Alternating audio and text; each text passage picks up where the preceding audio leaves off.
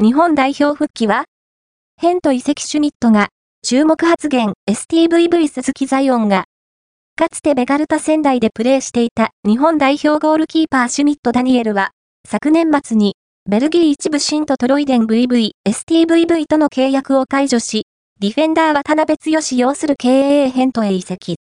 ヘント加入に至るまでの自身の心境を振り返るとともに、浦和レッズから STVV へ完全移籍した GK 鈴木ザイオンに言及した。